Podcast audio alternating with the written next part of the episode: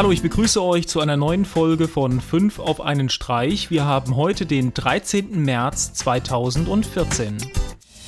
In meinem ersten Tipp wird euch gezeigt, dass es auch für Roboter nicht immer einfach ist, jemanden zum Spielen zu finden. Das Video habe ich auf Vimeo gefunden und heißt Rebot.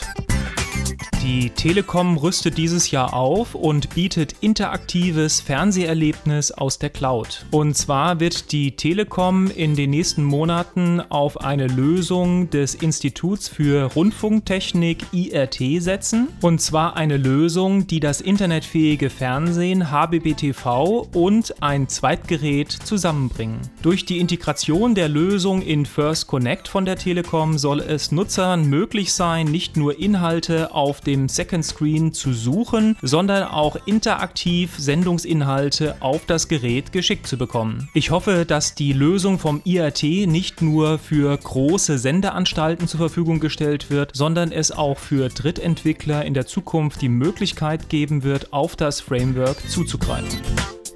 In den vergangenen Monaten hat Arnold Schwarzenegger schon häufiger Werbung für die After School All-Stars gemacht. Jetzt gibt es ein neues Video, in dem er in seinem eigenen Panzer alle möglichen Sachen zerstört.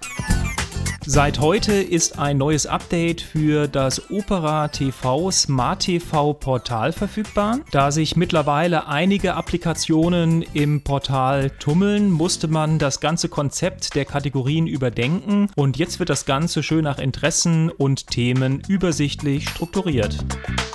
Zum Abschluss habe ich noch eine kleine Neuigkeit von Google für euch und zwar wurde die Google-Suche überarbeitet. Links in der Suchansicht werden nicht mehr unterstrichen angezeigt. Das ganze Layout wurde auch komplett überarbeitet und bereinigt und integriert sich dadurch vom Look her auch mit den ganzen anderen neueren Produkten wie Google Plus und den Anpassungen bei YouTube. Über die letzten Monate hinweg musste man teilweise schmerzlich einige der Integration und Anpassungen hinnehmen Unternehmen. Mittlerweile kann man aber sagen, dass viele Bereiche von Google wunderbar miteinander zusammenarbeiten und sich in einer gemeinsamen Oberfläche wiederfinden.